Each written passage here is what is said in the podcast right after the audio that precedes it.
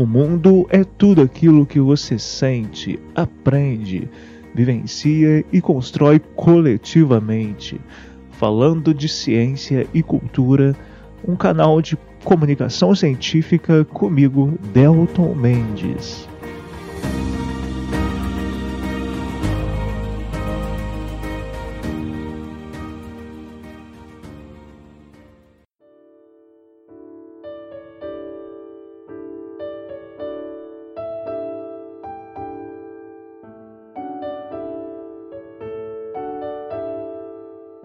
Muito bem, meus amigos, amigas, amigues, este é mais um programa do Falando de Ciência e Cultura, o programa 75, vejam só.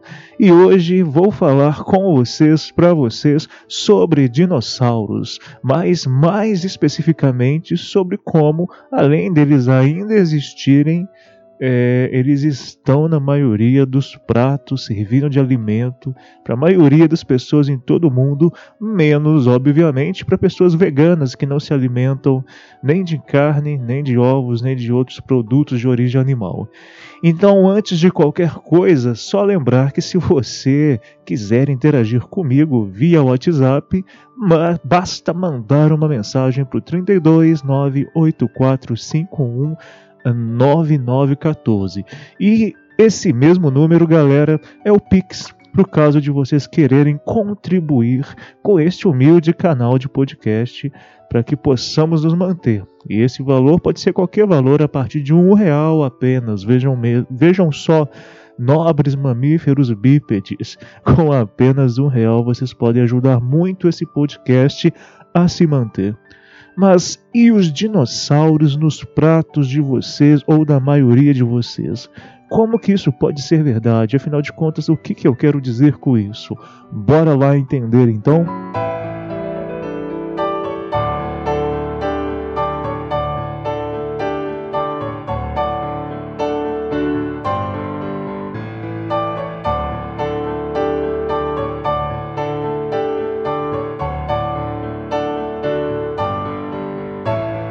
Pessoal, antes de tudo é importante lembrar que as aves são dinossauros. Eu já falei sobre isso em algum episódio muito lá no começo desse podcast, há anos atrás, mas é importante frisar novamente: já não há dúvidas de que as aves são dinossauros por diversos aspectos, que eu não vou me é, vou colocar muito nesse programa porque não é o objetivo.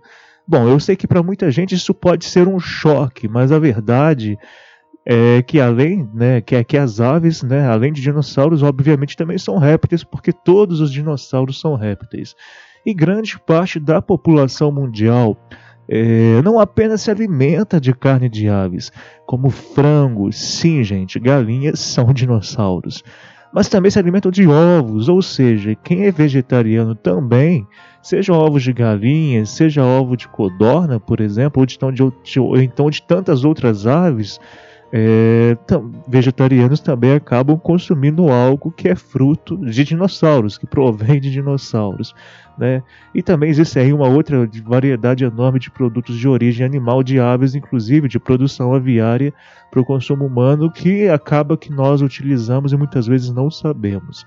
Exatamente por isso podemos dizer sem medo de errar por ciência que além de termos dinossauro, dinossauros convivendo conosco hoje, como aves, né? As aves é, pousando em nossas janelas, estando nos nossos jardins, em nossas cidades, nos ambientes naturais.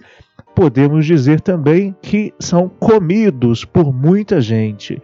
E é como se tivéssemos uma inversão na lógica ecossistêmica. Olha só que interessante. É como se a gente tivesse uma inversão na lógica ecossistêmica que existia entre 270 e 65 milhões de anos atrás. Sabe aquela ceia de Natal com o peru enorme no meio da mesa? Sim, pessoal, aquilo também é um dinossauro, bem no meio da mesa de vocês, da maioria de vocês durante o Natal. Quem diria, não é? Quando a gente assiste filmes como Jurassic Park, quem diria que um dia nós poderíamos meio que inverter a lógica né, da predação de topo de cadeia e colocar ali um ser vivo dinossauro da nossa mesa nos servindo de alimento. Por muito tempo, então, os grandes répteis, que chamamos de dinossauros também, eram os reis e rainhas do planeta.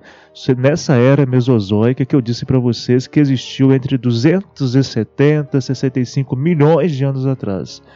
Existiam, obviamente, pequenos mamíferos e também uma diversidade enorme de outros seres vivos. Né? Não existiam só dinossauros ah, nessa era mesozoica. E esses pequenos mamíferos que existiam naquele período, no, mas na verdade começaram a existir sobretudo nesse, no final desse, dessa era, esses no, nossos ancestrais, esses mamíferos, foram nossos ancestrais na árvore da vida, que já tinham inclusive conseguido se adaptar nessa era a uma cadeia alimentar que favorecia extremamente os dinos. É, quando a grande extinção do Cretáceo, com a queda do asteroide, meteoro, meteorito, depende né, do, da forma como nós interpretamos, há 65 milhões de anos atrás. Começou a dar fim na maior parte da vida na Terra, incluindo a maioria dos dinossauros, nós, mamíferos pequenos, podemos encontrar hábitats e nichos vazios. E quando eu digo mamíferos pequenos, eu não estou falando de seres humanos e nem de macacos. Ainda não existiam esses grupos e essas espécies há 65 milhões de anos. Uma vez encontrando nichos e hábitats vazios, tcharam, evoluímos a partir de mutações, seleção natural, adaptação, numa variedade enorme de grupos de espécies aí, e hoje cá estamos, seres humanos, primatas, macacos inteligentes e comendo dinossauros.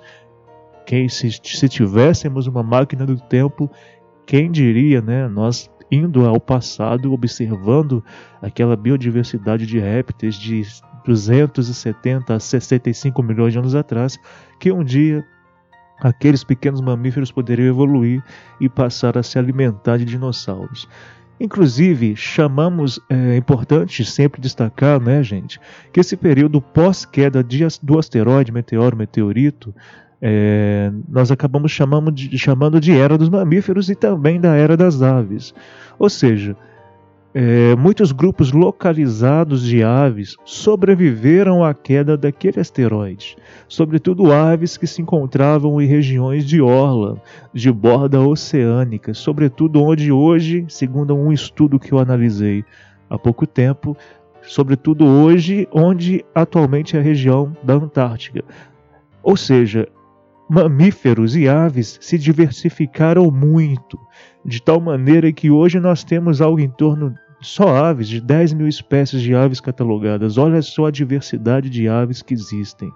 Ou seja, tanto mamíferos quanto aves tiveram sucesso evolutivo no que nós chamamos hoje, pós-queda do meteoro, de atual era cenozoica, a era posterior à queda dessa grande pedra e que perdura até a atualidade. E atualmente é cultura humana se alimentar de aves e de produtos provenientes delas, como eu disse para vocês, os ovos e até penas, ossos, colágeno, enfim, para diversos fins. Dinossauros então sendo dominados e satisfazendo as querências de mamíferos humanos.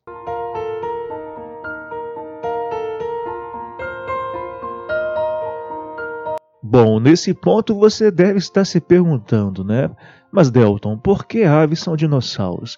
E eu devo dizer que é muito complexo explicar isso aqui. O objetivo desse episódio hoje não é trazer essa, essa questão evolutiva, biológica, cladística, taxonômica, mas eu vou falar com vocês apenas algumas características para vocês entenderem que o que nos faz afirmar que aves são dinossauros não é mera especulação.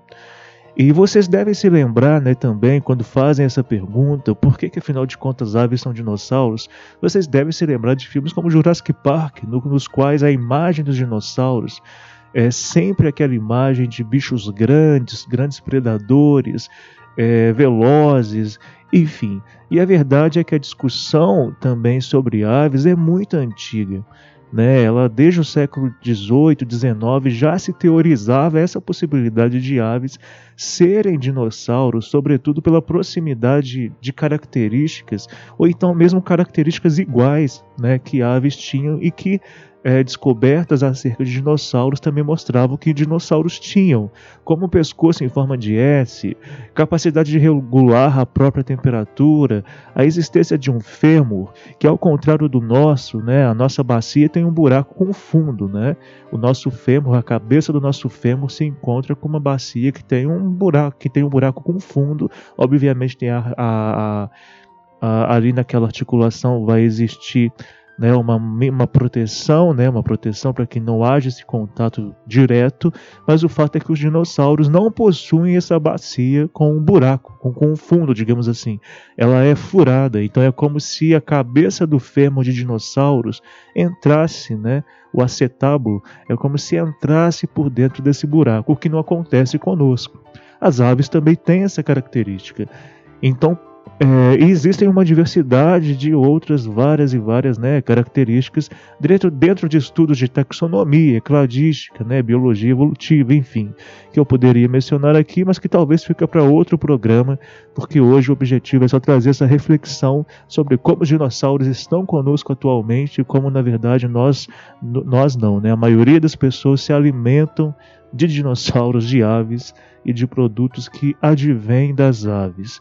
Então, por isso, esse programa, o podcast em si, sempre tem o objetivo de dar starts para que vocês reflitam e possam depois buscar mais informações. Lembrando, busque informações sempre confiáveis e de fontes confiáveis. Por fim, gente, é importante falar das penas, é, já que, ao que tudo indica, elas começaram a existir antes mesmo da queda desse meteoro meteorito há 65 milhões de anos atrás. Mais que isso, terópodes, é, por exemplo, o Velociraptor e mesmo o T-Rex, eles tinham, é, que são dinossauros cursores, né, bípedes inclusive, eles tinham penas ou protopenas. As penas aparecem então em dinossauros carnívoros e cursores terrestres né, que andavam e corriam muito. E ao longo de milhões de anos de evolução, o mecanismo, o metabolismo, desculpa, é, desses dinossauros trouxe muitas adaptações evolutivas importantes e que estão presentes na classe das aves, inclusive as próprias penas, como eu disse, e a capacidade de manter a temperatura corporal, a endotermia hipotermia. Somado a tudo isso, é importante frisar que hoje nós temos a possibilidade de estudos genéticos com o uso de computação, é, a, os estudos biomoleculares, que nos ajudam a entender mais e chegar em mais respostas sobre a evolução da vida na Terra, e não só sobre dinossauros, sobre as aves, mas toda a vida, né, de fato. Enfim, são muito interessantes, são muitas coisas interessantes para quem se interessar aí em se aprofundar mais sobre esse assunto.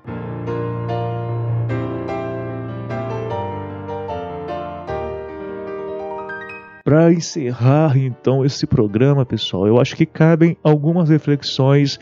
Vocês me conhecem, eu gosto sempre de trazer reflexões a partir de temas como esse, né?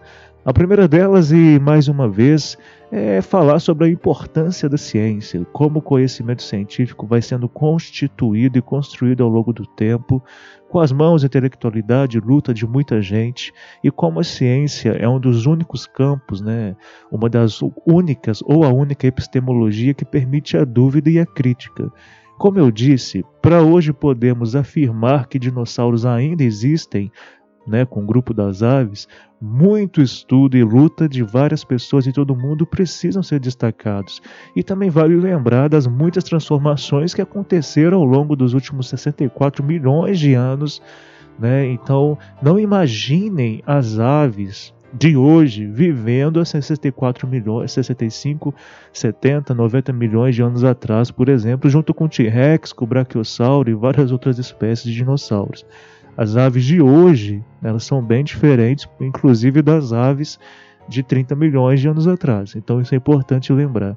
E também lembrar sempre, né, dentro dessa discussão de como que a ciência e o método científico contemporâneos são muito importantes, como que foram fundamentais na luta e elaboração de vacinas em tempo recorde contra a Covid.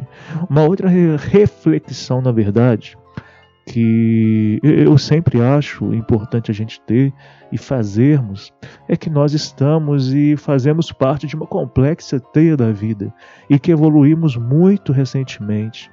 Pessoal, a espécie humana existe há algo em torno de apenas 230, 200, 300 mil anos. E esse tempo, dentro da escala né, da idade da, da Terra, e da idade do cosmos, né? O cosmos, o nosso universo observável, tem algo em torno de 14 bilhões de anos. A Terra tem algo em torno de 4,5 bilhões de anos. A vida na Terra tem algo em torno de 3,5 bilhões de anos. Então, 200, 300 mil anos é muito pouco tempo. E só nesse pouco tempo nós, seres humanos, sapiens, degradamos e estamos prejudicando extremamente os ambientes, os ecossistemas e os biomas, e nós precisamos sempre refletir muito sobre isso e refletir sobre como as nossas ações têm prejudicado tem trazido sérios problemas, inclusive as mudanças climáticas, inclusive redução de hábitats, que inclusive tem relação direta com o surgimento da pandemia e de outras doenças infecciosas. Enfim, é um emaranhado de problemas que decorrem da ação humana. Um, nós somos um, um ser vivo, né? Nós, sapiens, uma espécie primata, macacos, muito novos, muito recentes, mas que em muito pouco tempo já provocamos tantos problemas a, a outros seres vivos e ao, a todo o planeta, lembrando que estamos em curso na quinta grande extinção em massa da história da vida na Terra. E por fim, então, eu convido vocês a observarem mais os dinossauros que estão atualmente conosco, não no prato de comida. Observem eles na natureza, observem as aves, observem as cores, percebam a complexidade de movimentos, vocalizações. O Brasil é um país com alta riqueza biodiversidade de aves. Né? Vocês observando as aves, vocês estarão observando a evolução de fato, a evolução que ocorreu em milhões de anos. Observem, pessoal, mais a vida ao redor de vocês e também a própria vida de vocês neste planeta que é uma raridade, ao que tudo indica, e talvez o único planeta em todo o cosmos onde a vida pôde se desenvolver. Grande abraço para todos vocês e até o próximo episódio.